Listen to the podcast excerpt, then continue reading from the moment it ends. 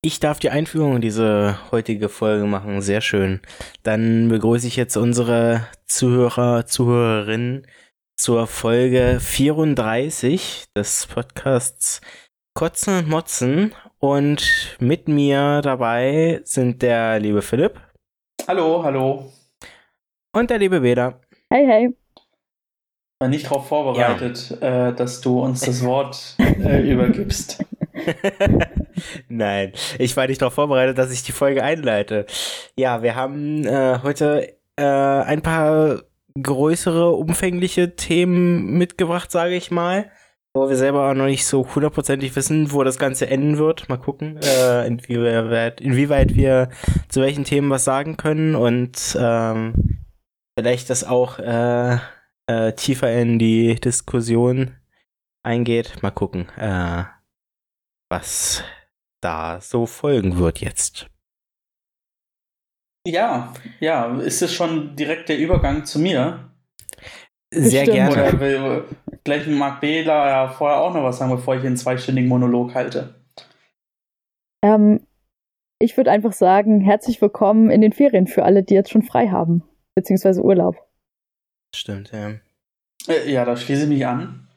Also, ähm, ich habe mich ein bisschen vorbereitet, ausnahmsweise. Äh, ich weiß gar nicht, wie wir drauf gekommen sind.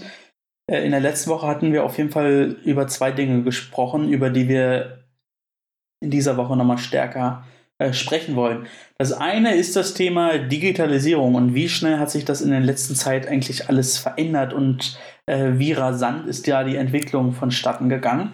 Deswegen habe ich eine kleine Geschichte der Digitalisierung mitgebracht. Und das zweite größere Thema ist dann äh, das Thema Kirchenaustritte, Mitgliederschwund in den beiden äh, christlichen Kirchen in Deutschland.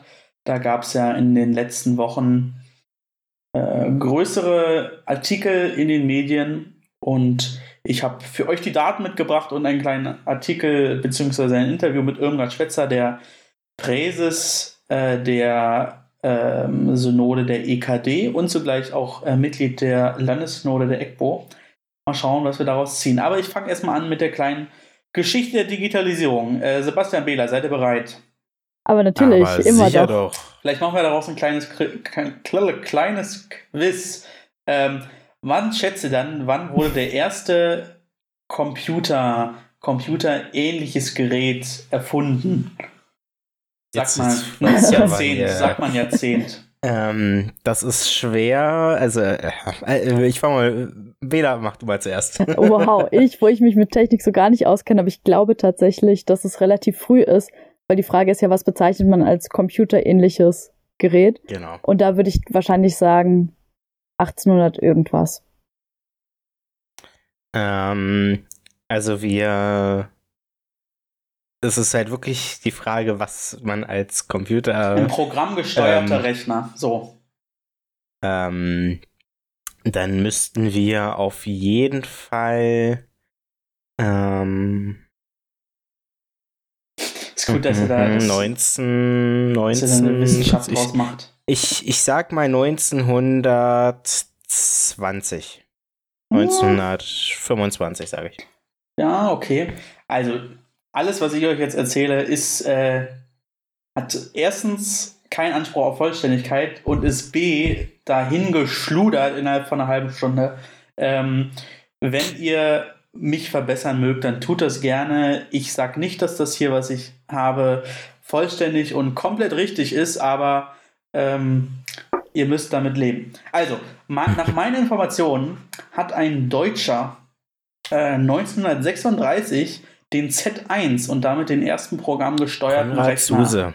Wenn du das sagst, dann äh, stimmt das. Ja. Äh, hast, du, hast du zeitgleich äh, gewikipediert? Nö, das ist äh, äh informationstechnisches klar, Grundwissen. Klar, ich wollte gerade sagen, sag klar, jetzt nicht Allgemeinwissen, das ist es nicht. Okay, ich mache ich mach einfach mal weiter. Also, ähm, erster PC, erster Person, äh, Personal Computer, der hatte zwar weder Tastatur noch Maus, sondern nur Kippschalter, sodass ich gar nicht weiß, was der am Ende eigentlich konnte, äh, war der Altair 8800 aus dem Jahr 1974. Und dann ging die Entwicklung tatsächlich relativ rasant. Also der erste PC, der, den man so richtig als äh, PC sehen konnte, der also eine eigene Tastatur und einen eigenen Monitor hatte, war von welcher Firma? Na, na, na, die Firma kommt heute auch häufiger vor beim Thema Digitalisierung. Jetzt kommt es natürlich äh, ganz darauf an, ähm, was man in dem Punkt dann ähm, so, ja, ja, also im Endeffekt äh, gehen wir mal vom iMac aus. Also Apple. Genau, das ist, war der Apple One. Äh, 1976 wird als erster PC, als erster Computer der Welt tatsächlich äh, gesehen. Ähm, Verkaufsschlager tatsächlich, aber erster Computerverkaufsschlager war nicht von Apple, sondern der Commodore C64, weil der hatte den Vorteil, ja. dass man damit auch Computerspiele spielen konnte. Und das war 1982. Also so 1982 in den 80er Jahren hat es dann so richtig angefangen, dass Computer massentauglicher wurden. So ein Computer, wie wir ihn kennen, das heißt also mit richtiger Benutzeroberfläche und nicht nur einfachen Strichen, äh, war dann wiederum von Apple der erste Macintosh äh, 1984. Und das war tatsächlich sogar der erste Kompaktcomputer, wo also Computer und Monitor ähm, ja, ineinander äh, verwoben waren, wo man dann praktisch nur noch äh, ja, ein Gerät hatte und nicht zwei, drei unterschiedliche. So, das war so ein bisschen die Computergeschichte. Ab dann ging es natürlich immer schneller, immer besser, äh, immer weiter.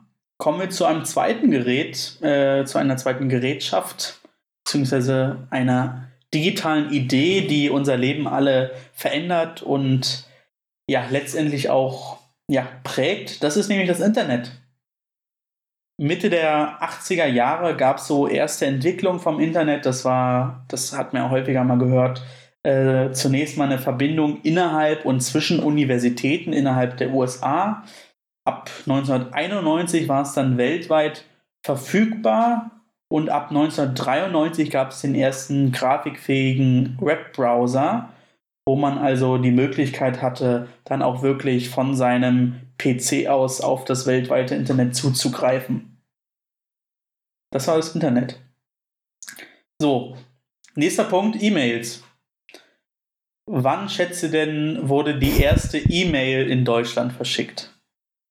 In Deutschland? In Deutschland. Also nicht die erste weltweit, sondern die erste E-Mail in Deutschland. Hm, die erste weltweit war in den USA. In Deutschland würde ich datieren auf 1992? Nein. Dann gehe ich auf 1982. 1984 tatsächlich. Ha, fast. Okay. Die auf Englisch äh, witzigerweise verfasst war. Der, ja. Die erste E-Mail, ein erster elektronischer Brief wurde von Ray Tomlinson verschickt und das schon im Jahr 1971. Also knapp 15 Jahre vor der Entwicklung des Internets. Finde ich spannend. Die Massentauglichkeit der Mails kam dann erst zu Ende der 80er Jahre, ähm, hat also ein bisschen gedauert. Thema Internet ist vielleicht auch nochmal ganz spannend. Was, was schätzt du denn, äh, womit wir uns ähm, ja so ein bisschen beschäftigen? Mobiles Internet. Also ohne, ohne LAN-Kabel, sondern über Satellit. Äh, ab wann wurde es oder wann wurde das mobile Internet entwickelt?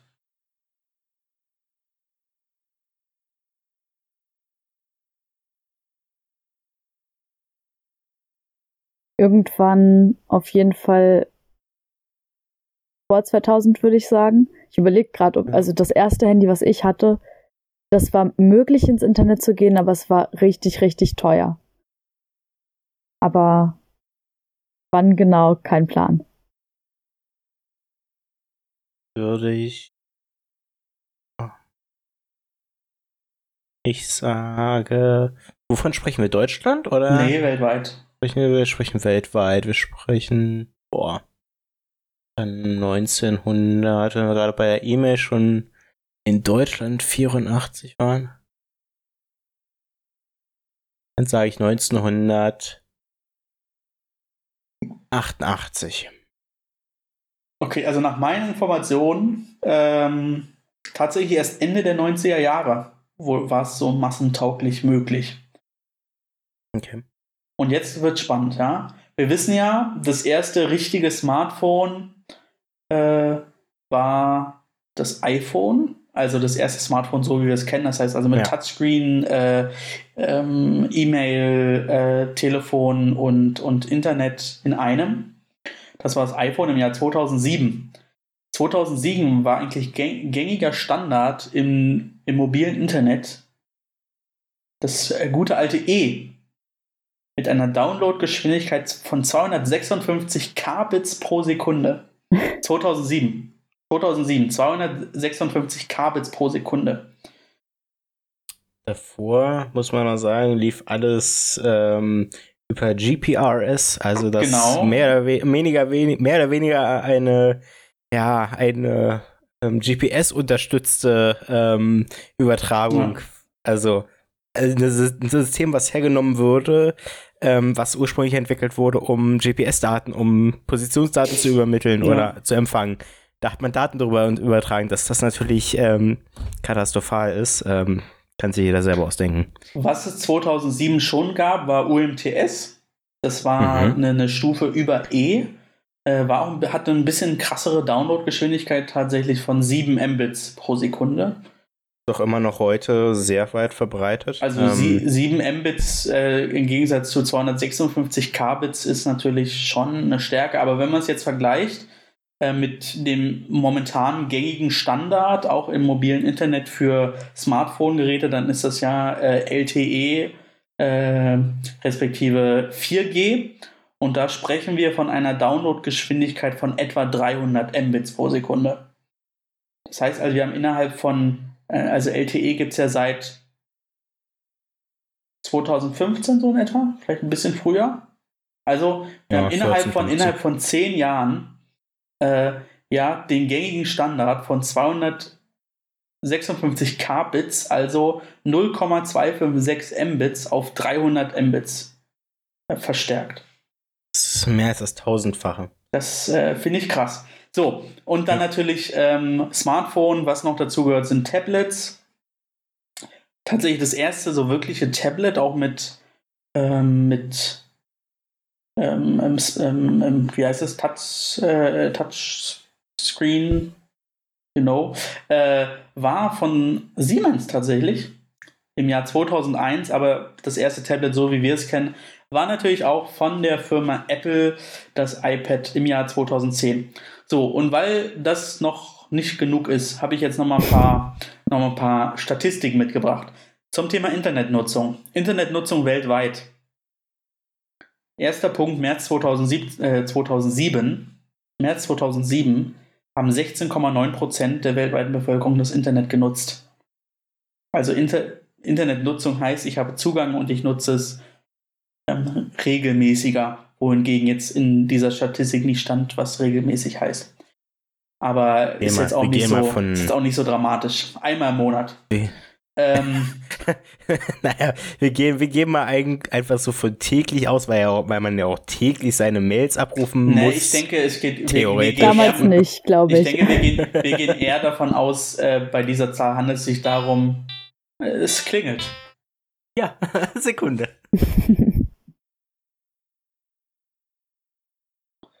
Ja, wir ähm, füllen diese Pause einfach nochmal, indem ich wiederhole. März 2007 16,9 Prozent. Ähm, ich würde sagen, mit Internetnutzung, das, das heißt, ich habe Zugang zum Internet und ich habe ein internetfähiges Gerät und kann es potenziell nutzen, aber ich habe den Zugang zum Internet. So würde ich sagen. Ja, glaube ich auch. So, und meine zweite Vergleichszahl ist vom April 2020 weltweite Internetnutzung. Komm, und ich hau's jetzt trotzdem einfach raus und dann muss äh, Sebastian entscheiden, äh, ob es, oder muss Sebastian dann äh, raten. 54 Prozent 2020. Äh, Immer noch. Also ist mehr als die Hälfte der Weltbevölkerung. Aber natürlich wir mit unserem, oder ich kann nicht von, also ich spreche da für mich, ähm, ich mich jetzt mit meinem westlichen entwickelten Blick schaue, dann ist das natürlich, ist 54 Prozent ja noch relativ wenig. Ich hätte auch gedacht, dass es mehr ist, aber ich glaube, das ist auch einfach dadurch, dass wir jeden Tag mitbekommen, dass Leute ein Handy haben, dass Leute ins Internet gehen, dass Leute Zugang zu technischen Geräten haben. Ja, ja. Ich habe natürlich auch nochmal die Zahlen für Deutschland. Ist schade für Sebastian, dass er jetzt alles verpasst, aber darf er sich später nach, äh, nachhören. Da fange ich an mit 1997. Da waren es 6,5 Prozent, die das Internet genutzt haben. 6,5 Prozent der Deutschen im Jahr 1997, vor 20 Jahren, haben das Internet genutzt. Das ist schon krass. Und dann habe ich, ja, ich habe dann noch die Zahl 2007, ja, iPhone-Jahr äh, und die erste Vergleichszahl weltweit, 59,5 Prozent. Krass. Und dann habe ich jetzt noch die Zahl 2019. Da waren es 86 Prozent. Also im letzten Jahr haben 86 Prozent der Deutschen das Internet genutzt. Das heißt also, wir haben innerhalb von äh, zwölf Jahren einen Anstieg von knapp 60 auf 86 Prozent. Das ist echt viel. So, und jetzt noch ganz spannende Zahlen für Deutschland. Die Nutzung, Nutzung vom mobilen Internet, vom Handy. Das heißt also, ich besitze ein internetfähiges Handy und nutze da das mobile Internet. 2009 10 Prozent. Das heißt, 10 Prozent der Deutschen im Jahr 2009, die ein internetfähiges Handy hatten, haben das Internet genutzt.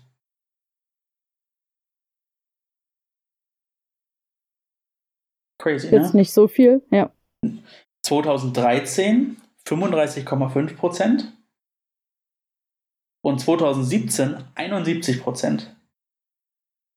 Das, das heißt, ist auf jeden Fall ein krasser Anstieg. Innerhalb von acht Jahren Anstieg von 10 auf 71 Prozent, also um 710 Prozent. Ich finde es total interessant, weil das unterstreicht ja einfach nochmal das, was wir, glaube ich, auch einfach mitbekommen, dass klar ist, es gibt das Internet und es gibt äh, die technischen Geräte dafür noch gar nicht so lange, aber der, also der Nutzen sozusagen wird immer leichter, immer kostengünstiger und dementsprechend wird halt auch die, ja, der, der Anstieg wird dadurch immer höher. Man kann jetzt einfach, äh, man kann Rechnungen mit seiner Uhr bezahlen. Völlig utopisch vor 20 ja. Jahren gewesen. Ich finde es auch immer so interessant, wenn man irgendwie Erfindungen sieht aus alten Filmen oder so und man denkt sich so, krass, das gibt's heutzutage wirklich. Für, für die Leute damals war das überhaupt nicht vorstellbar. Ja, eben. Also ich finde es auch einfach krass, wie schnell sich die Zeit ver äh, verändert, aber ich bin eigentlich auch froh, dass ich äh, in dieser Zeit lebe, weil ich schon finde, dass das Internet insgesamt das Leben ja, bereichert. Im ja. Großen und Ganzen bereichert es ähm, mein Leben. Es bringt natürlich viel, viel mit sich, äh, auch viel, viel Negatives. Ähm, also beispielsweise irgendwie Cyberbullying oder so. Das war ähm, ja lange Zeit war Mobbing nicht so ein großes Thema für die Masse, aber mittlerweile ähm, ja, ist das, glaube ich, zu einem großen Problem, gerade auch in der jungen Generation geworden. Und ich finde natürlich äh, durch diese, diese schnelle, ähm, ich die ganze Zeit äh, im Ohr noch, das äh, bringt mich immer raus. Äh, durch die schnelle Dynamik, äh, die man hat, ist es natürlich zwingend notwendig, dass man sich äh, auseinandersetzt mit der Frage, wie gehe ich mit dem Internet gut um. Ja, Und ich auf finde, das Fall. ist Auftrag auch ähm, nicht nur der Schulen, sondern auch der Kirche und der, der Jugendarbeit äh, da zu vermitteln und Angebote zu schaffen, äh, dass man vernünftigen Umgang mit, mit dem Internet, mit Social Media schafft, ähm, dass wir die, die Stärken, die die sozialen Medien und die das Internet uns, uns geben, nutzen, ohne dass wir irgendwie den, den, den, den Sinn vom, vom Leben auch im, im, im Offline und außerhalb des Internets zu schätzen wissen.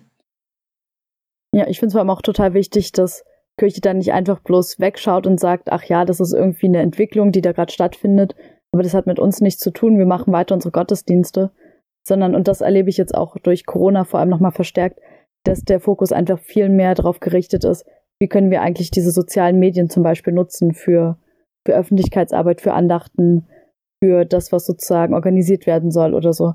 Und dass da immer mehr auch in den Fokus rückt, wie, wie cool das einfach ist, dass es ganz unterschiedliche Möglichkeiten gibt. Ja, und ich muss sagen, da ähm, würde ich jetzt gerne rezitieren, einen, wie ich finde, passenden, wenn auch provokativen Spruch der FDP, das glaube ich war im letzten Bundestagswahlkampf. Da hatten die ja. Äh, was ist das denn? Äh, ich hoffe, das ist irgendwo mit drauf, aber ich schätze nicht. Aber es war ein ganz lustiges Glockenspiel wir haben, ähnliches. Wir haben unseren Jingle gefunden für, für Kotzen und Motzen. Es, es ging in etwa so.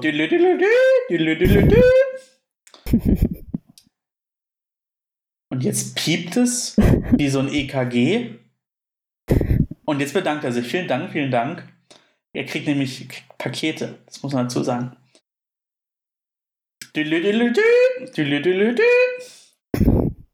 Äh, was wollte so. ich jetzt? Ja, du hast uns rausgebracht. Ja, du warst, ja, ja, ich weiß. Wir haben aber trotzdem einfach weitergemacht. Ja, ja, ich habe äh, so ganz leicht äh, zugehört. Das ist gut. Ähm, ach so, ja, also äh, FDP. Der, der Ausspruch war, ähm, wie war das? Äh, die, die, die Digitalisierung verändert alles. Wann ändert sich die Politik? Ich finde, wir können das ummodeln in die Digitalisierung ändert alles, wann ändert sich die Kirche? Aber gut. Ja. Ähm, ich habe zu, zu guter Letzt für diesen Themenkomplex Input, wohingegen wir dann gleich auch drüber sprechen können, haben wir, gleich, haben wir ja eben gerade schon ein bisschen gemacht, äh, mal so fünf große gängige Firmen, die ja aus unserem Leben kaum mehr ähm, ja, herauszudenken sind und deren Gründungsdatum. Google eine, eine Suchmaschine, wir alle wissen, mit Ecosia kann man Bäume pflanzen, aber Google ist äh, weit verbreitet. 1997 äh, wurde Google gegründet, Facebook 2004, YouTube 2005, Instagram 2010 und Spotify wurde zwar 2006 gegründet, aber war erst 2012 in Deutschland tatsächlich äh, ja, nutzbar. 2012. Und ich schaue jetzt nochmal, Twitter ist ja auch immer so eine Sache. Twitter wurde gegründet 2006. Also vieles so im Bereich 2004 bis 2006. Und man denkt, das sind 15 Jahre. Das ist ja. nicht wirklich viel. Ja, das war mein Input zum Thema kleine Geschichte der Digitalisierung. Ähm, ich finde es spannend, wie schnell und rasant ähm, sich das verändert hat. Auf der anderen Seite finde ich es krass, dass man so PC-ähnliche Maschinen, ähm, die in etwa einzelne Bestandteile schon von Computern hatten, äh, ja, in den 30er, 40er Jahren schon gebaut hat. Obgleich, also das, was die können, kann mittlerweile jeder Taschenrechner, aber ähm, ich habe irgendwo gelesen, die haben für eine, also die haben sich wir haben eine relativ einfache äh, Rechengeschichte gemacht, irgendwie Subtra Subtraktion oder so, und haben sich darüber gefreut, weil der Computer irgendwie in den 70er Jahren dafür nur zwei Sekunden gebraucht hat. Hm. Ja, und ja. Google sch schmeißt mir innerhalb von 0,01 Sekunden äh, 17 Milliarden Treffer raus. Das ist, das ist der Gang der Digitalisierung. Ja. Ja. Es, ähm, es gibt so ein, ähm, zumindest was ähm, die Technik angeht, ein, ja, mehr oder weniger ein Gesetz, was die Entwicklung angeht, ähm, wo man dabei davon ausgeht, dass alle zwei Jahre ähm, Technik ungefähr doppelt so schnell sein sollte. Also so in dem Dreh wird es laufen. Wie genau der ähm, Name dieses ähm, Gesetzes der Technik, sage ich mal, ist, weiß ich leider nicht, aber ähm, das ist zu erwarten. Und ähm, das ist aber was, was man die letzten Jahre nicht mehr geschafft hat. Und deswegen ist auch so die Frage, ob wir diese Entwicklung, die wir die letzten 15 Jahre hatten, ähm, was ähm, ähm, Technik, Techniknutzung, Internet, ähm, Social Media und so weiter, ähm, ob diese Entwicklung einfach weitergehen wird oder ob wir vielleicht Fertig entwickelt damit einfach den, genau, ob wir diesen Schritt quasi so langsam abgeschlossen haben und dass einfach nur noch neue Sachen dazukommen. Dass quasi jetzt das Konstrukt wie das Konstrukt Post oder so einfach fertig ist und ähm, nur noch individualisiert werden kann. Mhm. Ähm, das ist die Frage. Also Ja. ähm, es kann natürlich auch sein, dass wir ähm, in zehn Jahren dastehen und uns denken, wie können wir, wie kann ich jetzt in, diese, äh, in dieser Stelle so darüber gedacht haben? Wir haben plötzlich, keine Ahnung, äh, jeder unser eigenes UFO und ähm, äh, fliegen umher, wo wir gerade hinwollen. Ähm, keine Ahnung, aber letztendlich, ähm, ja. Also Ja, ich würde einen Pony nehmen statt einen UFO. ja, das kannst du aber jetzt auch schon haben. Das ist vielleicht gar nicht so schlecht, ja. Also ich hätte gerne ein Flugtaxi, ja. Also ich, ich fände Ja, ja, manchmal schon tatsächlich schön, äh, oldschool-mäßig, finde ich jede Person, die auf die Welt kommen sollte, vom jeweiligen Land einen Einkaufswagen-Chip kriegen. Das Immer ist das, was man immer nach fehlt, ja. Ja, ja, es ist so. Und einen Kugelschreiber. Weil dann muss man Nee. nicht mehr immer so blöde Werbegeschenke machen. Weil nur ein Deutschland Kugelschreiber kriegst. Ich habe seit acht Jahren den gleichen Chip mindestens. Also ich glaube, wenn man einmal einen hat, dann, dann reicht das auch. Aber ich meine, was, was nützt dir der bei der Geburt? Also ich finde, der, der müsste, wenn dann später vergeben werden. Also so, bin ja ich weiß fast nicht, auch, bin ja schon fast Konfirmation eigentlich, oder so. bin ja schon fast äh, eigentlich auf dem Trip zu sagen, jeder sollte seinen eigenen personalisierten Einkaufswagen kriegen, aber so weit sind wir, glaube ich, noch nie. Ja. Aber fährst du mal mit deinem Einkaufswagen umher. ja, ja. Den kann ich auch schön gestalten, weil man braucht ja immer für unterschiedliche, also ich habe ja ein eigenes Einkaufsverhalten.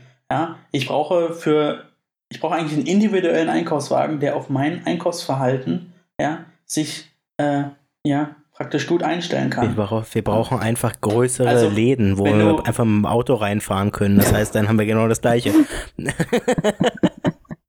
Oder, Achtung, jetzt kommen wir was richtig abgespaced, das gibt es glaube ich noch gar nicht. Du bestellst von zu Hause im Internet, was du gern haben wür wollen würdest, und dann wird dir das gebracht. Krass. Krass.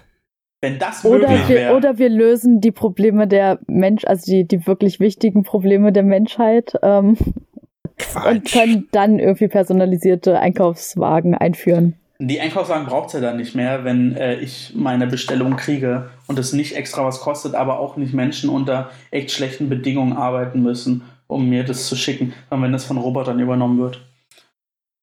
Ja, gut, also, ähm, Thema Digitalisierung. Haben wir dazu noch was äh, zu sagen? Also, Auftrag von der Kirche ist klar. Ähm, haben wir ja schon häufiger darüber gesprochen. Wir hatten ja mit Theresa Brückner auch jemanden zu Gast, äh, die dort äh, in diesem Bereich ja, äh, tätig ist und dort ähm, ja, das, das Evangelium und Gottes Wort verkündet. Und wir ähm, in unseren eigenen Reihen widmen uns natürlich auch, äh, ich weiß nicht, inwieweit ich das vielleicht schon mal angesprochen habe oder inwieweit äh, wir das angesprochen haben. Ähm, genau das Thema Digitalisierung und Umgang mit sozialen Medien und Öffentlichkeit, Öffentlichkeitsarbeit auch, ähm, wird so ziemlich das Hauptthema sein für die nächste Landesjugendversammlung, die dann ähm, vor Ort stattfindet. Also wir hoffen einfach mal noch diesen Herbst. So, ich dachte, du wolltest umschwenken zu dem neuen äh, digitalen Angebot, das wir als Podcast haben. Das äh, fließt da natürlich vollends mit ein. Jetzt kommt die Ähm, Werbung. Jetzt Werbeblock.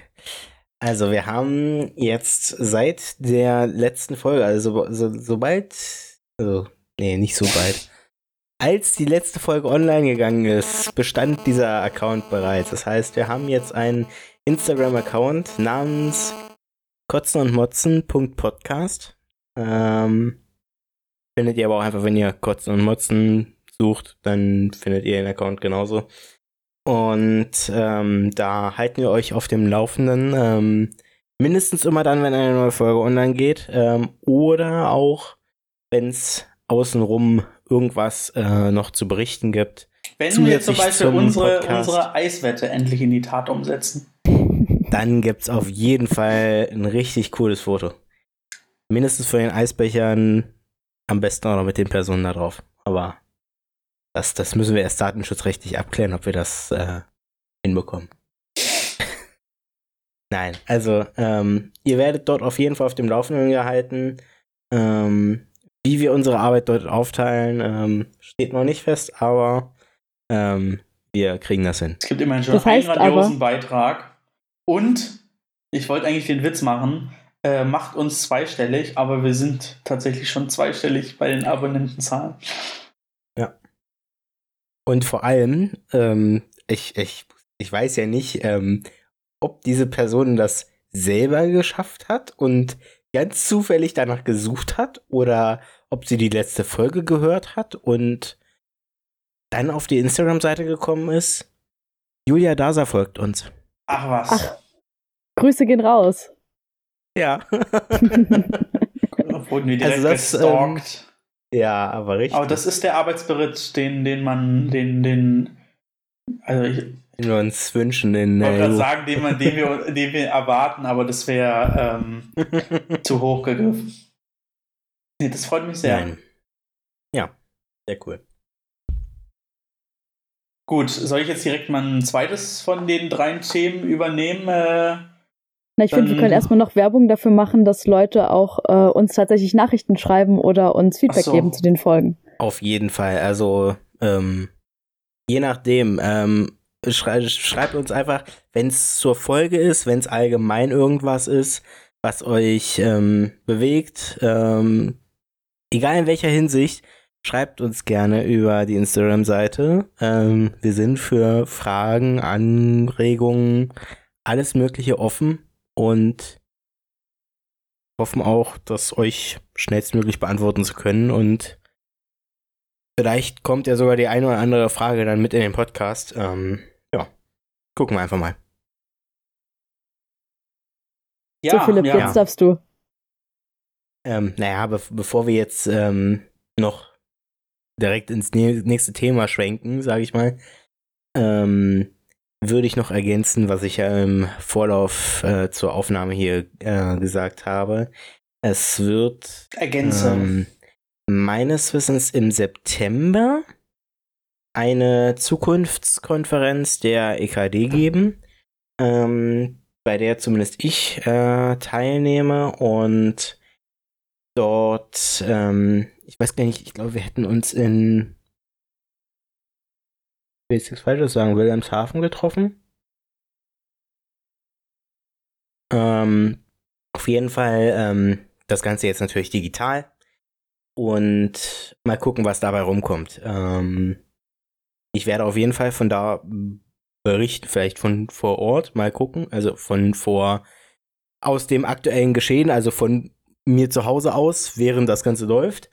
Oder ähm, vielleicht auch einfach im Nachhinein ähm, hier ganz normalen Podcast. Und wenn ihr noch irgendwelche Anregungen dahingehend habt, auch gerne an die Instagram-Seite. Also wenn ihr sagt irgendwie, das ist ein Thema, das wir auf jeden Fall als Elbow oder vielleicht kommt ihr auch nicht aus der Elbow und wollt es trotzdem vielleicht mit einbringen, je nachdem. Ähm, wenn das ein The wenn es ein Thema ist, was auch dann dahin passt, dann ähm, nehme ich das gerne mit und ähm, schlag da was vor oder vielleicht ähm, gibt es einfach die Anregung zu diesem Thema noch eine Runde zu diskutieren, wenn auf dem äh, auf der Tagesordnung das noch möglich ist. Also beteiligt euch. Sehr gerne. Dafür ist es da und vor allem dafür ist auch der Instagram-Account da. Ja. Wir müssen daran denken, dass wir heute irgendwie ein Bild auf jeden Fall posten. Aber dann mache ich jetzt weiter. Nächstes Thema. Äh, Mach mal. Thema, Thema Kirchenaustritte. Leidiges Thema, wer kennt das nicht? Äh, ich fasse mal kurz den Iststand zusammen und dann habe ich ein kleines Interview mitgebracht. 2019 sind deutlich mehr Menschen aus den Kirchen, aus den christlichen Kirchen in Deutschland ausgetreten als im Jahr davor. Man muss sogar sagen, ich weiß nicht, ob das für die katholische Kirche äh, genauso zutrifft wie die evangelische, aber im letzten Jahr sind so viele Menschen aus der Kirche, aus der evangelischen Kirche ausgetreten wie nie zuvor. In der katholischen Kirche waren es im letzten Jahr 272.800 Austritte. Äh, das ist eine Steigerung um 26,2 Prozent der Kirchenaustritte im Vergleich zu 2018. Und in der evangelischen Kirche sind äh, knapp 270.000 Menschen aus der Kirche ausgetreten. Das sind rund 22,3 Prozent mehr. Das heißt also, aus der katholischen Kirche treten äh, sowohl prozentual als auch absolut mehr Leute aus. Aber dennoch ähm, ja, sind es ähm, ja, mehr als im Jahr zuvor.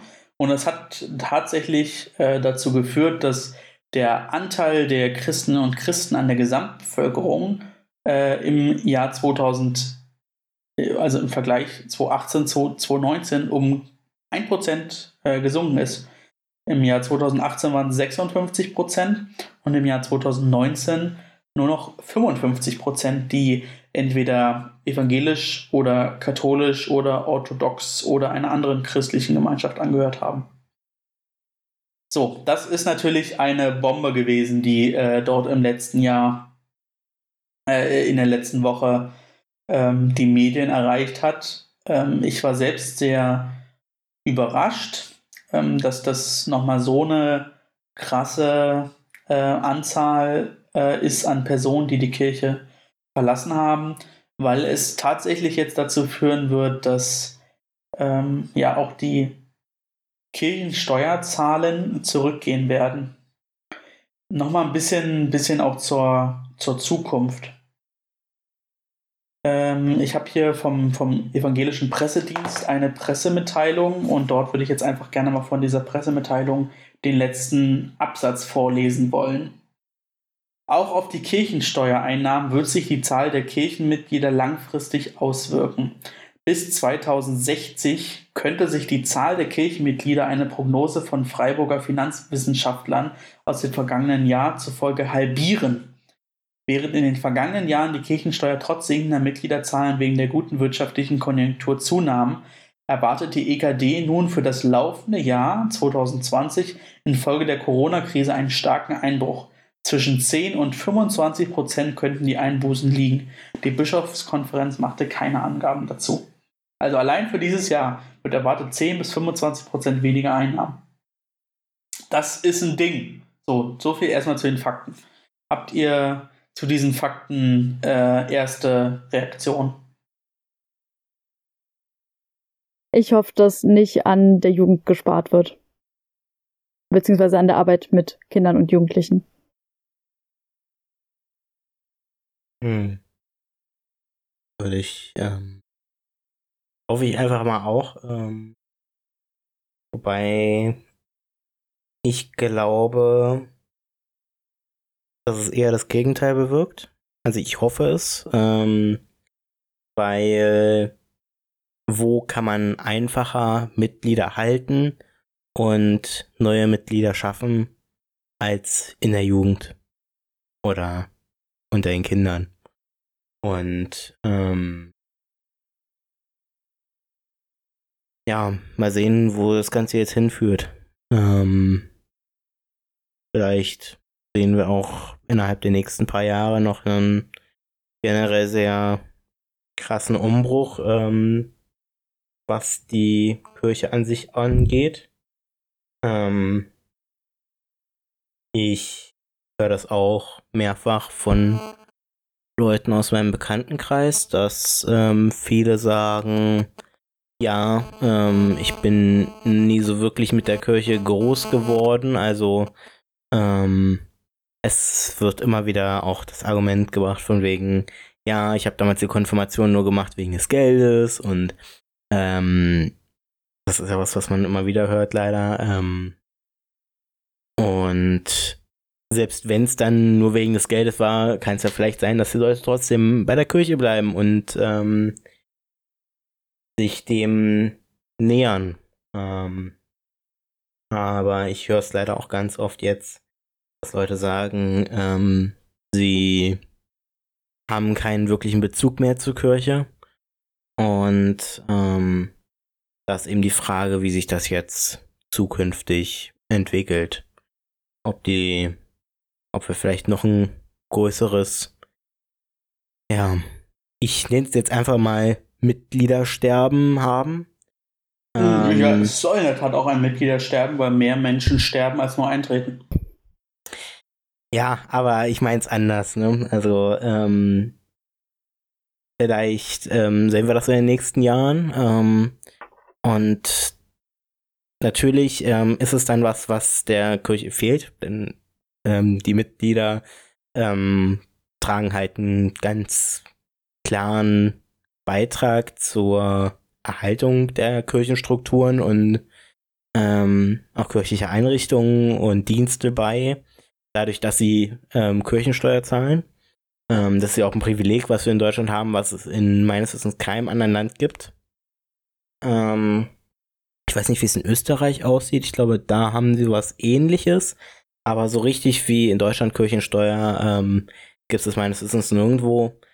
Und ähm, das ist einfach ein Privileg, was wir haben. Und ähm, ich hoffe aber, dass es zukünftig so bleibt, ähm, dass die Leute, die dann ähm, wirklich mit der ähm, noch in der Kirche drin sind, auch wirklich einen festen Glauben ähm, an die Kirche, an Gott haben und ähm, weiterhin aktiv sind. Ähm, denn ähm, ich glaube, was der Kirche noch viel mehr schadet ähm, als ein genereller Mitgliederaustritt, ist, dass Leute nicht mehr aktiv sind in der Kirche.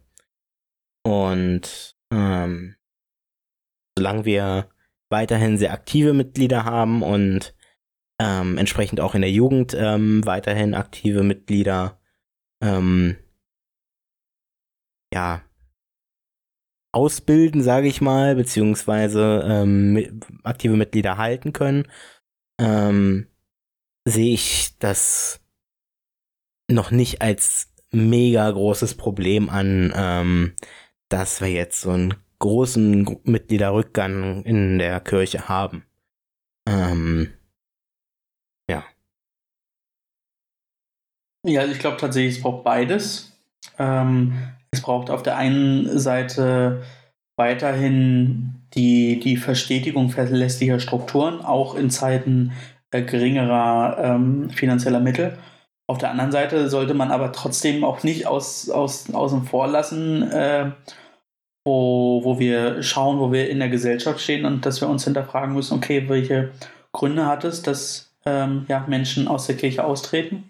Äh, hat das finanzielle Gründe? Hat das ähm, ja, ähm, Gründe, dass ich mich mit ähm, dem, mit der Kirche, mit der Institution Kirche nicht mehr identifizieren kann oder dass ich nicht mehr an Gott glaube. So, da muss man, glaube ich, schauen, wo liegen da die Probleme und dass man dann auch bestimmte ähm, Probleme ähm, ja auch angeht. Also wenn es am Ende heißt, äh, ich, ich glaube an Gott und ich bin, ich bin äh, Christ durch und durch, aber ich vertraue der Institution Kirche nicht mehr, dann äh, sollten wir als Institu Institution Kirche uns überlegen, äh, was dazu führt, dass wir wieder Vertrauen in die Institution Kirche schaffen können. Ähm, ja, definitiv. Und äh, da muss dann vielleicht auch nochmal ein kompletter äh, Rundumschlag her. und andererseits geht es für uns dann auch darum, präsent zu sein und, und ähm, ähm, Gott oder die christliche Botschaft in den, in den Mittelpunkt unserer Debatten zu stellen äh, und dafür zu werben, ähm, dass, dass die christliche Botschaft äh, eine, eine Botschaft ist, die ja, dein Leben bereichert. Und dann, wenn sie dein Leben bereichert, dann sollten finanzielle Gründe ähm, die Gründe sein, über die man am letzten spricht, ob ich ähm, mich taufen lasse oder nicht. Das ist aber tatsächlich ein guter Übergang tatsächlich zu dem Interview, das ich gelesen habe, auch mit dem evangelischen Pressedienst, mit Irmgard Schwetzer, äh, wie gesagt, Präses der EKD-Synode. Also zum einen, äh, also wir werden auf unserer tollen Instagram-Seite diesen, äh, dieses, dieses Interview mit Sicherheit verlinken können in der Bio, nicht wahr? Schicke ich dir nachher, Sebastian. Aber sicher doch. Also zunächst in der ersten Frage geht es so ein bisschen darum, äh, wie ernst ist die Lage? Und ähm, da sagt ähm, Frau Schwetzer, schon sehr ernst, aber wir werden uns auch nicht entmutigen lassen. Das ist ein Zitat. Die Corona-Krise hat offengelegt, dass die Schwäche der christlichen Kirche auch mit einer Glaubenskrise zu tun hat. Wir wollen zuallererst also mit einer geistlichen Orientierung dagegen wirken, uns selbst neu ausrichten. So, pipapo, da geht es ganz viel. Was ich wirklich sehr interessant finde, ist äh, das Thema äh, Kirchenmitgliedschaft Leid und ähm, tatsächlich äh, Kirchensteuer. Äh, Frage. Ein Stichwort von Ihnen war Mitgliederbindung. Wird sich die evangelische Kirche darauf konzentrieren? Welche Rolle spielt äh, Mitgliederwerbung? Die Antwort. In vielen Gemeinden gibt es inzwischen Engagierte, die gar nicht Mitglied der Kirche sind. Mit diesen Menschen wollen wir ins Gespräch kommen und auch versuchen, sie an uns zu binden. Darauf müssen wir den Blick lenken und dabei auf gar keinen Fall die Erwartungen der Kirchenmitglieder vernachlässigen, die treu zu uns stehen. Äh, Frage. Auch Parteien und Sportvereine merken, dass viele junge Menschen heute vor einer festen Mitgliedschaft zurückschrecken. Diskutiert wird in der evangelischen Kirche über eine, Zitat, Mitgliedschaft Leid oder Kirchensteuer Leid. Wird das kommen? Antwort. Es gibt die Überlegung, Berufseinsteigern eine größere Aufmerksamkeit zu widmen. Das kann geschehen durch Mitsprache und Beteiligung auch für diejenigen, die noch gar nicht Mitglied der Kirche sind. Punkt, Punkt, Punkt. Und die dann auch weniger Kirchensteuer zahlen. Das wird mit Sicherheit heiß diskutiert werden. Äh, ja, finde ich irgendwie spannend.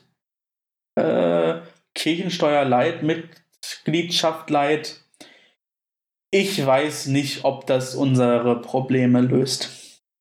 Also ich finde vor allem, es klingt irgendwie für mich persönlich gar nicht so cool zu sagen, man spricht schon für die Leute mit, die noch gar nicht in der Kirche sind. Also im Sinne von, mhm. ähm, für wen wird denn da mitgesprochen und wie schnell maßt man sich dann auch irgendwie an, über gewisse Umstände von Leuten irgendwie auch äh, reden zu können oder so. Also ich finde es gut, dass Kirche sich einmischt, dass Kirche politisch ist, finde ich definitiv richtig. Aber es ist trotzdem, finde ich, ganz oft die Frage, ähm, über wen wird gerade geredet und wie und warum. Na, ich finde viel wichtiger, also wir müssen uns doch auch nicht anbiedern. Also so Kirchenmitgliedschaft light, das klingt irgendwie, also ich finde, Kirche ist kein Fitnessstudio. Guter Folgentitel nee. übrigens. ja, da, da, gebe ich dir recht. Ähm, nee, äh, ganz klar nicht. Also, ähm, es ist ja auch nicht so, dass du, also, es, es hat ja einen Grund, warum du in die Kirche eintrittst, ähm, warum du dich grundsätzlich, also, bei den meisten Leuten ist es ja so, dass die Eltern die Entscheidung für dich treffen, dich, dass du dich taufen lässt. Ähm, aber spätestens der Schritt ähm, der Konfirmation sollte ja eigentlich schon auf einem Glauben gegründet sein. Und das, also, für mich ist es, also ja, ich ähm, gebe dir da vollkommen recht. Ich finde auch, dass es so ein bisschen so klingt, ähm, als ob ähm, du irgendwie eine Mitgliedschaft ähm, bei irgendeinem äh, Verein hast ähm, und wo du dann quasi gebunden bist und ähm, ja, irgendwas, irgendwas leisten muss, quasi, egal ob es äh, für dich selbst ist oder ob es äh, ähm, irgendwie für das Gemeinwohl ist. Na, der ähm, Grundgedanke ist, ist ja ein, richtig, zu sagen, ja, das ist aber ein äh, ganz du darfst, du darfst, du darfst, also das ist ja auch der Grundgedanke von, von, von, von äh, Christsein, ja. Du, richtig. Du, du gehörst dazu äh, und du darfst kommen und gehen, wie du willst. Äh, ähm, du darfst dich beteiligen, äh, wir schließen dich nicht aus, äh, aber wir vertreten unsere Werte so. Und wenn du diese Ver Werte nicht mit äh, vertreten willst, äh, dann musst du damit klarkommen, dass äh, wir dich komisch anschauen oder dass du uns komisch anschaust. So, aber ja. letztendlich Mitgliederwerbung ist ja auch so, also ist jetzt die Frage, ob, also wir sind jetzt auch nicht so dran interessiert, weil es so ein äh, negativ konnotiert ist, zu missionieren. So, aber mhm. letztendlich, wir sind da, wir heißen die Menschen willkommen, wir wollen die Menschen einladen, ähm, mit uns den Glauben zu teilen, wir wollen mit den Menschen Gemeinschaft leben, ähm, so Corona-konform das geht. Äh, und wenn du dann sagst, ey, ich finde euch cool, ich finde die Gemeinschaft cool, ich finde Gott cool und ich finde die christliche Botschaft cool, äh, ich trete ein. So, und dann ist halt die Frage, ja, ich habe aber, ähm, also der, der letzte Groschen sitzt bei mir so eng, ich kann jetzt nicht 30 Euro Kirchensteuer im Monat zahlen. So, mhm. und dann muss man sich, muss man überlegen, okay, was mache ich dann? So, ich will, dass du dich taufst, weil ich will, dass du dein Bekenntnis zu deinem Glauben vor Gott trägst. So, und dann kommt die Knackstelle, wenn es wirklich an dem Finanziellen hängt. So, wie du das dann nennst, Mitgliedschaft Leid, keine Ahnung. Äh, aber unser Anspruch muss es sein, äh, ja, dass Menschen sich auf den Weg machen und zu sagen, hey, ich finde das cool, was ihr macht. Äh, ich lasse mich jetzt taufen. Und das muss die oberste Prämisse sein. Und nicht, ja, ich finde, da darf äh, Geld auch einfach keine Rolle spielen. Nee, auf der anderen Seite ist aber klar, dass wir als äh, Kirche für die diakonischen Aufgaben und die wichtigen Aufgaben auch innerhalb der Kirche Geld benötigen. Und wir müssen uns überlegen, okay, wie kommen wir am besten äh, an, an dieses Geld ran? Ähm, ob es das Kirchensteuermodell ist oder ob es private Spenden sind, ähm, sei ja hm. dahingestellt. Ne? Also weiß ich nicht. Ich, ich, man hat ja auch keinen, keinen wirklichen Zugang äh, und Zugriff auf die Höhe der, der Kirchensteuer. So, also die wird einfach prozentual abgerechnet von deinem, Lo von deinem Lohn. Äh, und um, weiß ich nicht, wenn ich jetzt mehr Kirchensteuer zahlen wollen würde, dann bleibt mir die Kollekte oder aber weiß ich gar nicht, ob ich nochmal irgendwo was drauflegen kann. Ist mir nicht mal bewusst. Hm.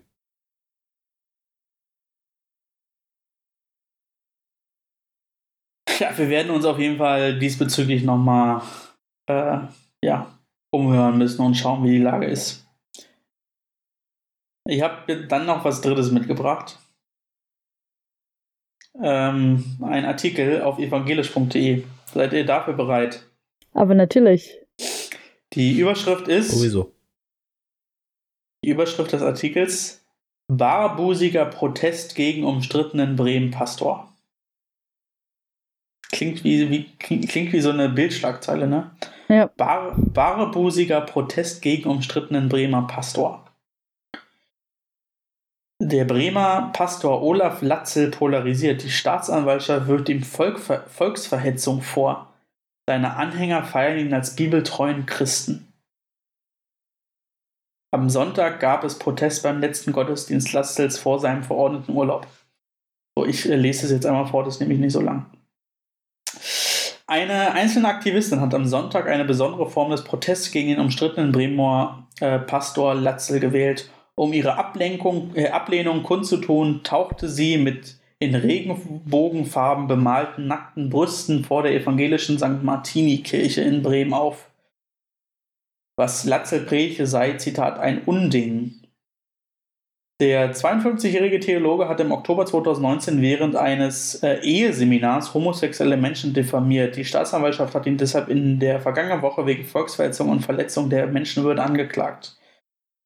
Äh, da, da, da, Nach der Anklage seien Kirchenleitung und Gemeinde in ein Dienstgespräch übereingekommen, dass der Pastor vom 9. Juli bis 24. August in den Urlaub gehe, erläuterte Fischer, der ist, glaube ich, von der Kirchenleitung. Also äh, disziplinarrechtliche Schritte werde es in dieser Zeit nicht geben.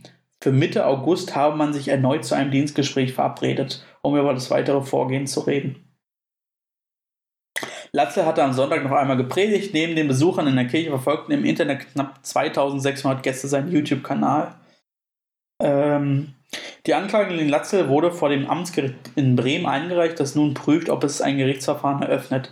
Im Verlauf des Seminars, das über Monate als Audiomitschnitt auf dem YouTube-Kanal des Pastors abrufbar war, hatte Latze homosexuelle Menschen als Verbrecher und todeswürdig, Zitat, bezeichnet. Später hatte er sich entschuldigt und von einem Missverständnis gesprochen. Ja, klar. Die bremische evangelische Kirche hat ein Disziplinarverfahren gegen ihren Pastor eingeleitet, das bis zu einem Urteil des Gerichts aber ruht. Falls es ein Verfahren gäbe, so nicht vor dem letzten Quartal des laufenden Jahres, so eine Gerichtssprecherin. Latze müsse im Fall einer Verurteilung aufgrund seiner Äußerung mit einer Entlassung rechnen. Kirchengänger reagierten mit Kritik auf die Klage der Staatsanwaltschaft und das kirchliche Disziplinar Disziplinarverfahren und lobten Latze als bibeltreuen Theologen.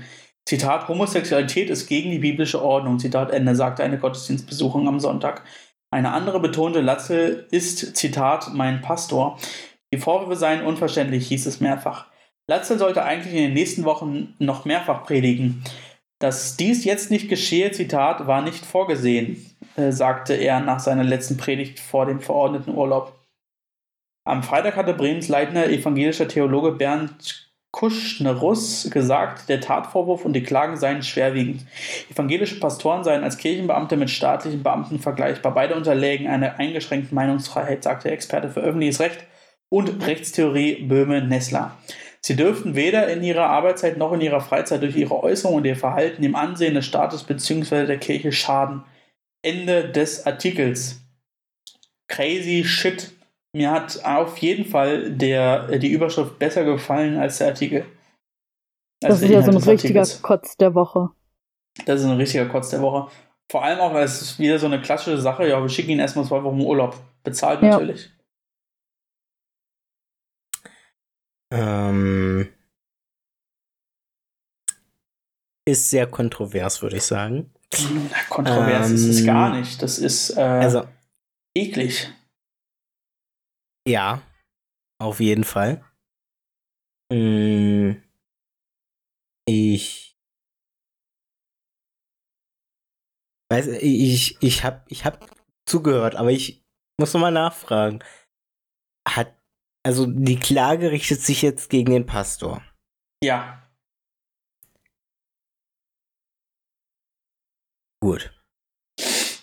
Ähm, ich bin mir nicht, also ich bin mir nicht sicher, ähm, ob ich zu dieser Meinung jetzt so zu 100% stehe, zu meiner eigenen, sag ich mal. Aber ich würde schon sagen, ähm, dass ich es irgendwie komisch finde, ähm, deswegen für mich so ein bisschen kontrovers, ähm, dass das eine gerichtliche Angelegenheit ist. Naja, es wurde, also ja zivil, es wurde ja zivilrechtlich geklagt gegen ihn. Das heißt also, irgendeine Person hat das gesehen und ihn wegen Volksverhetzung angeklagt. Das kann ja jeder mit jedem machen. Hm, klar.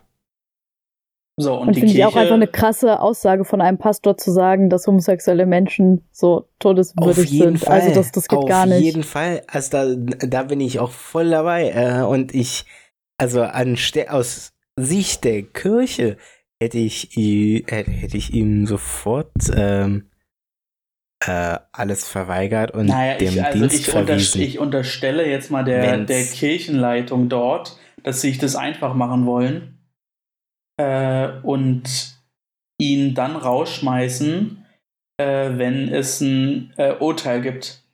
Weil sie dann nicht irgendwelche Kommissionen und irgendwas äh, bilden und gründen müssen, weil ich glaube, dass es trotzdem relativ schwierig ist, ja. äh, eine Person aufgrund von bestimmten Äußerungen, die zwar eklig sind, äh, aber, aber, nicht, also nicht, nicht, äh, nicht irgendwie verurteilbar. Ähm, ich finde, also äh, ich finde das schon verurteilbar. Ja, ja und das wollen also. sie halt abwarten, weil die Sache dann klar ist. Mm, also das macht die Sache natürlich nicht besser, sondern die Kirche steht da sehr, sehr, sehr, sehr schlecht da. Ähm, aber ich könnte mir vorstellen, dass sie es deswegen äh, sich einfach machen wollen und einfach abwarten, was äh, die, das Zivilgericht äh, bzw. das Amt, Amtsgericht dort äh, sagt. Und äh, wenn es dort zu einer Verurteilung kommt, dass dann ähm, ja, die, die Kirche sich hinter dem zivilrechtlichen Prozess verstecken kann. Ja, aber also, also ich bin der Meinung, ähm, da hätte man auch als Kirche, ähm, wir, wir, wir nennen es jetzt einfach mal als Kirche, ähm, hätte man auch meiner Meinung nach ähm, jetzt schon durchgreifen können. Also Und sollen. ähm, äh, ja, das vor allem. Also letztendlich, ähm, was droht der Kirche, wenn es ähm, sich erweist als, naja, also eigentlich ähm, kann man ihn dafür nicht rechtlich belangen. Also, was, was droht der Kirche? Die Kirche hat ja ihre eigene Meinung dazu, hat ihren, ihr eigenes Standing ähm, zu dem ganzen Thema, vor allem die evangelische Kirche, die mittlerweile ganz klar sagt, ähm, dass ähm, Homosexualität okay ist. Also, was heißt okay? Dass es vollkommen gleichwertig mit ihrer, anders, mit ihrer anderen Sexualität ist. Ähm, und ähm, ich denke, da, das gebietet schon so viel Anstand, dass man dann sagt, ähm, hey, das, das geht so nicht. Und ähm, ob man die Person jetzt, der Person jetzt direkt, ähm, die Person direkt entlässt, ähm, oder ob man sagt, hey, du bist jetzt erstmal beurlaubt. Ja, man hat die Person jetzt beurlaubt, in Anführungszeichen, aber ähm, die, für, mich, für mich stellt sich die Frage gar nicht, ähm, was denn da bitte bei einem weiteren Gespräch rauskommen soll, weil es ist, liegt doch ganz klar auf der Hand, dass ähm, jemand, der sich so klar gegen die Position der eigenen Institution, also der Kirche, stellt, ähm, da einfach nicht reinpasst und ähm, vor allem dann von ihm die Ausrede von wegen, ja, das war ja nicht so gemeint. Ähm, also wenn man, wenn man das ganz klar, deutlich ähm, auch online zur Verfügung stellt, seine Meinung und sagt, hey, das ist, das, das sage ich jetzt so und das ist jetzt gesetzt. Ähm, und das nicht nur im Gottesdienst, sage ich mal in Anführungszeichen, nicht nur ähm, macht in, einer, in einem relativ beschränkten Raum, sondern online, wo jeder darauf Zugriff hat, ähm, jederzeit, überall. Ähm, das ist also für mich gar nicht begreifbar, dass man dann nicht sagt, äh, jetzt ist Schluss. Also, ähm, das war, ich bin da gerade etwas perplex. Das ist. Ganz großer Kotz der Woche. Ja. Ja, habe ich auch nichts, äh, nichts hinzuzufügen. Das ist, äh, ja. Also, Grüße gehen definitiv raus an ähm, die evangelische Kirche in Bremen. Ähm, hört euch unseren Podcast an und was wir für eine Meinung haben. Und Grüße Ah. gehen raus an die, äh, an die Frau, die protestiert hat. an die, an die barbusige, an die barbusige Demonstrantin. Ja. Barbusig, auch ein sehr komisches Ganz, Wort. ganz komisches Wort. Aber also ich finde, es braucht einfach viel mehr Mut in solchen Situationen. Also von daher Auf jeden Respekt. Ja. Ja, definitiv. Grüße gehen raus und eine Einladung in unseren Podcast zu kommen. Äh, ja. ja. ja. Und dadurch, Also dass wir auch nur, dass wir auch äh, nicht mit Videokonferenz arbeiten, auch, auch barbusig. Da haben wir auch kein Problem, ja. Oh, jetzt wird's aber wieder Ähm, schlecht hier. ähm, jetzt mal ganz kurz, hat ähm, die, die Person, ähm, die dagegen protestiert hat, ähm, ist auch Mitglied der Kirche, richtig? Das entzieht sich meiner Kenntnis. Aber wir können ihr eine Kirchenmitgliedschaft light anbieten, wenn sie es nicht ist.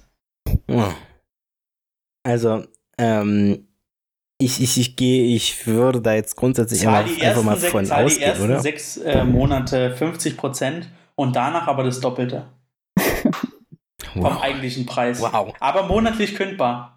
Monatlich kündbar. Das ist auch gut. Kirche, Aber- aber- Kirche Spiegelstrich monatlich kündbar. Ist auch ein guter Titel. Der ist, auch, der, ist äh, der, der, der, geht, der geht tief ins, ins, Ja. ins Fleisch. Kirche monatlich kündbar. Ja. Und wenn Sie jetzt anrufen und sofort bestellen, kriegen Sie eine zweite Mitgliedschaft umsonst mit dazu. Greifen Sie zu. So. Und bevor Philipp jetzt äh, die nächsten 20 Minuten Werbetitel Titel und so einspielt, ähm, würde ich vorschlagen, wir kommen mal vielleicht zu den aufgemotzten Fragen, es sei denn, es gibt jetzt noch andere Kotze der Woche. Nee. Nix, was mir jetzt zu Ohren gekommen ist, was mir selbst widerfahren ist, nö. Okay, dann stelle ich die erste aufgemotzte Frage einfach mal an Sebastian. Mhm. Stell dir vor, die Kirche wäre ein Gegenstand aus deinem Haushalt. Was wäre es?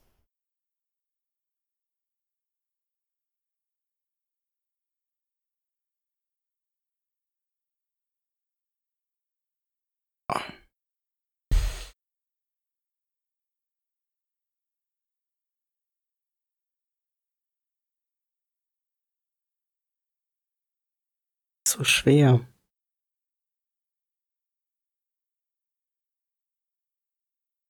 Ich könnte grundsätzlich erstmal alles sein. Hm.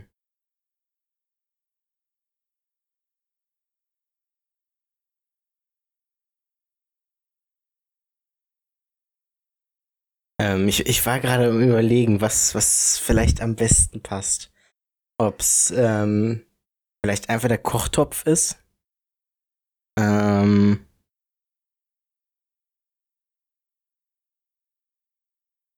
aber so wirklich gefällt mir der Kochtopf als Sinnbild für die Kirche auch eher nicht. Ähm,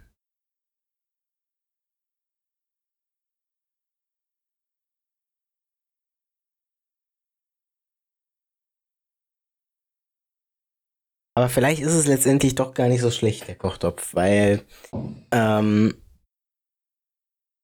im Endeffekt, ähm,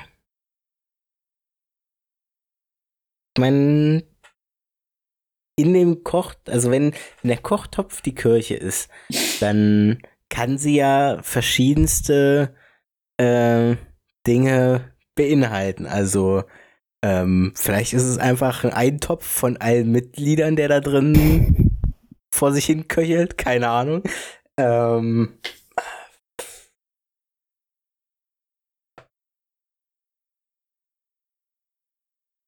ah, weiß nicht. Weil was.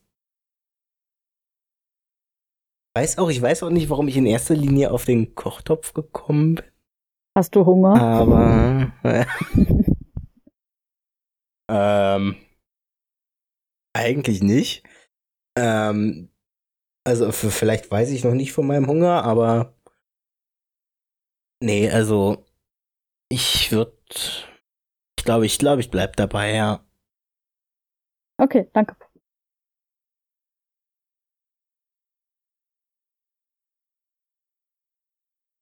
Okay, ich stelle mal eine Frage aus dem Leben. Äh, Mhm. an euch beide.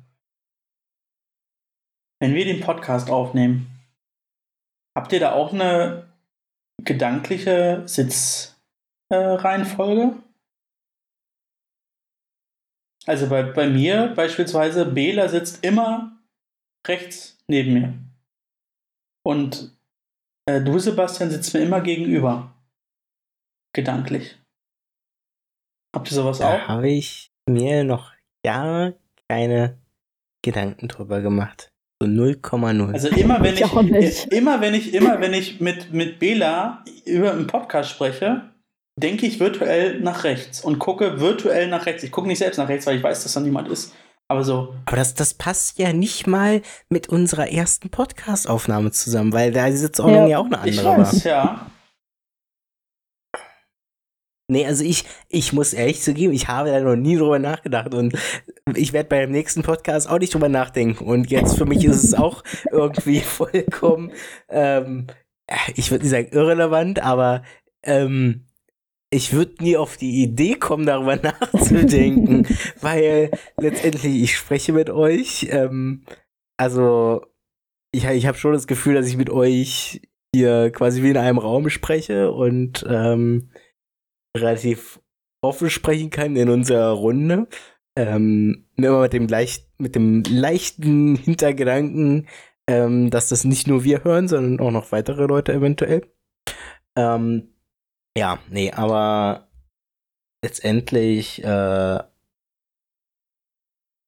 die, die, meine Frage, die sich mir jetzt ergibt, was, was, was ziehst du daraus? Ich ziehe gar nichts daraus, aber ich, ich wollte euch nur mitteilen, bei mir gibt es eine geregelte Sitzordnung. Da Okay. würde ich mich nie dran halten.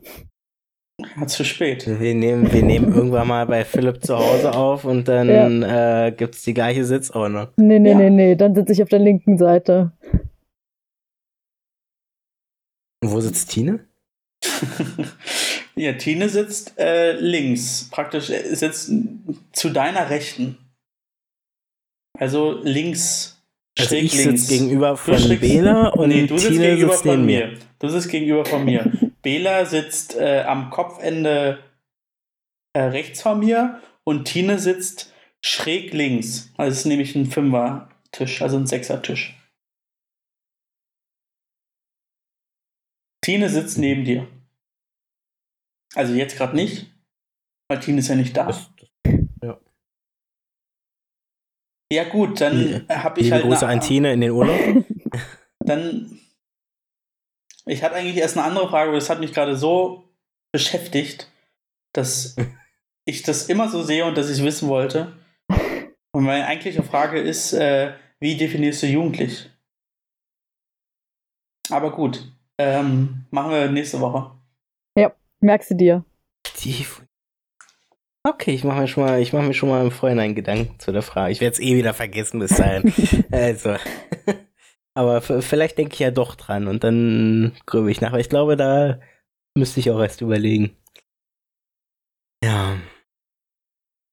Hast du ja noch eine Frage?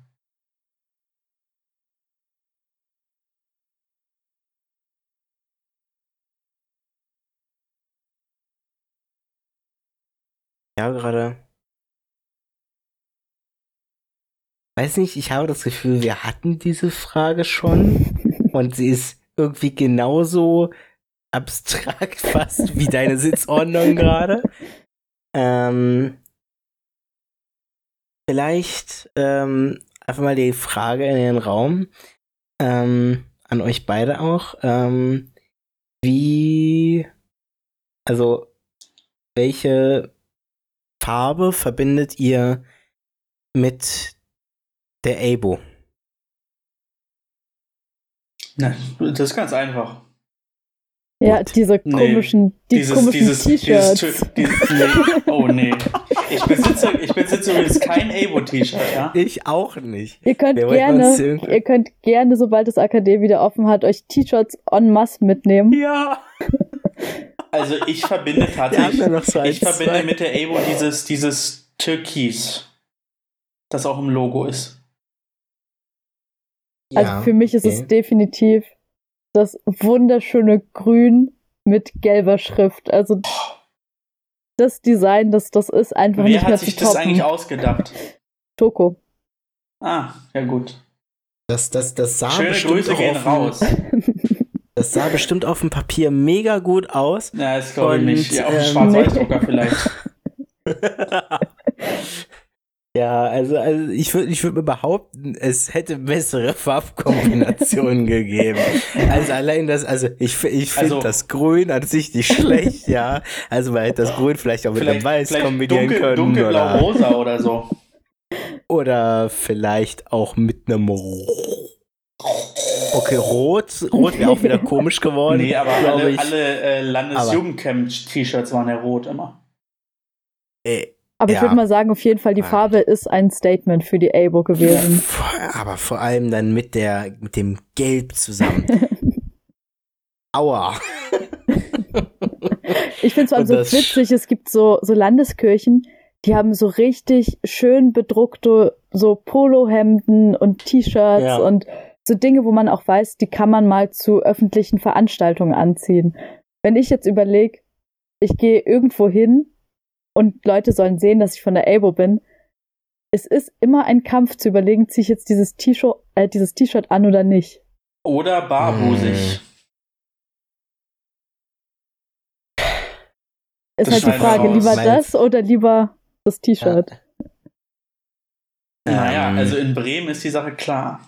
In, Bremen ist, in Bremen ist die Antwort jetzt klar. Also, ähm, also, das ist auch noch so eine Sache, ähm, wo ich überlege, so, sollen wir den Versuch wagen und uns nochmal an einem Design von T-Shirts für den ökumenischen Kirchentag nächstes Jahr versuchen? Frag mal Arndt, Arndt Mexner. Arndt Mexner ist da immer sehr hinterher, was so T-Shirts äh, Bedruckung angeht.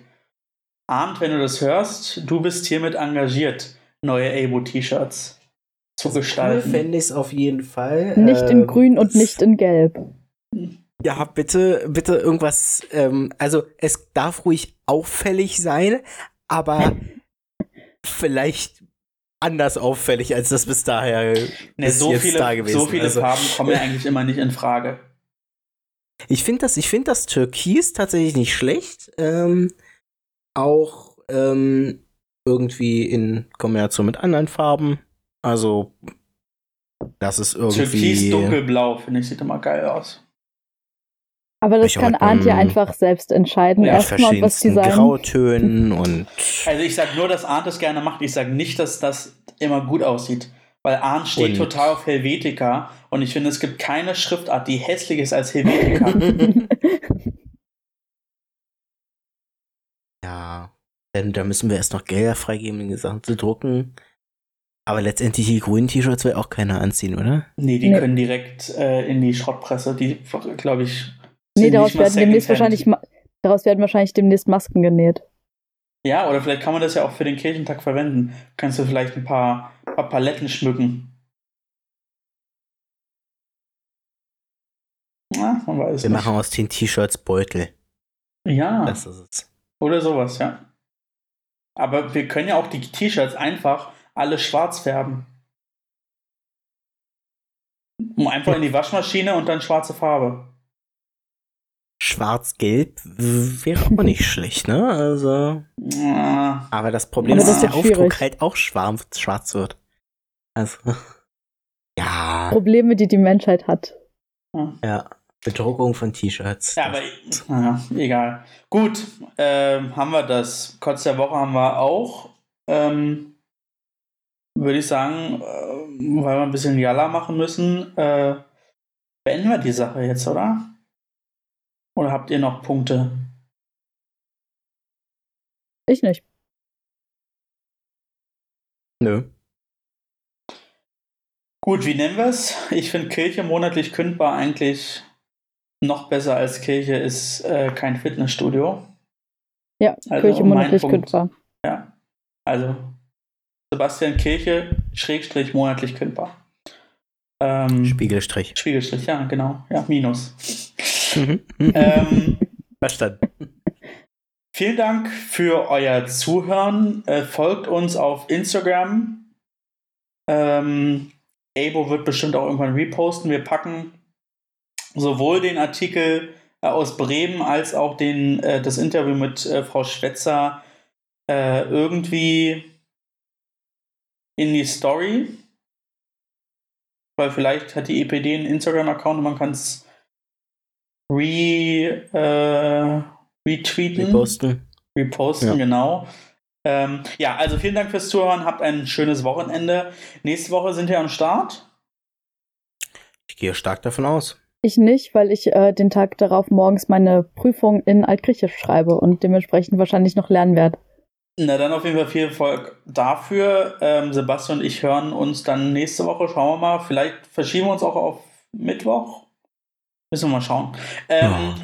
Macht's gut. Ähm, habt eine schöne Zeit. Ich hoffe, die ganzen Informationen, die ihr heute bekommen habt, hab, haben euch nicht überladen, aber mir hat es gut gefallen. Es waren wieder sehr tiefgründige Gespräche dabei und mal wieder ein ordentlicher Kotz der Woche. Es hat mal gefehlt. Ja, auf jeden Fall. Ja. Ja, ihr müsst Gut. dann schon weitermachen. Dann verabschiede ich mich auch mal. Ich wünsche euch auch eine wunderschöne Woche. Kotzt mehr und motzt mehr. ja, also dann bleibt mir jetzt nichts anderes zu äh, sagen als bis nächste Woche.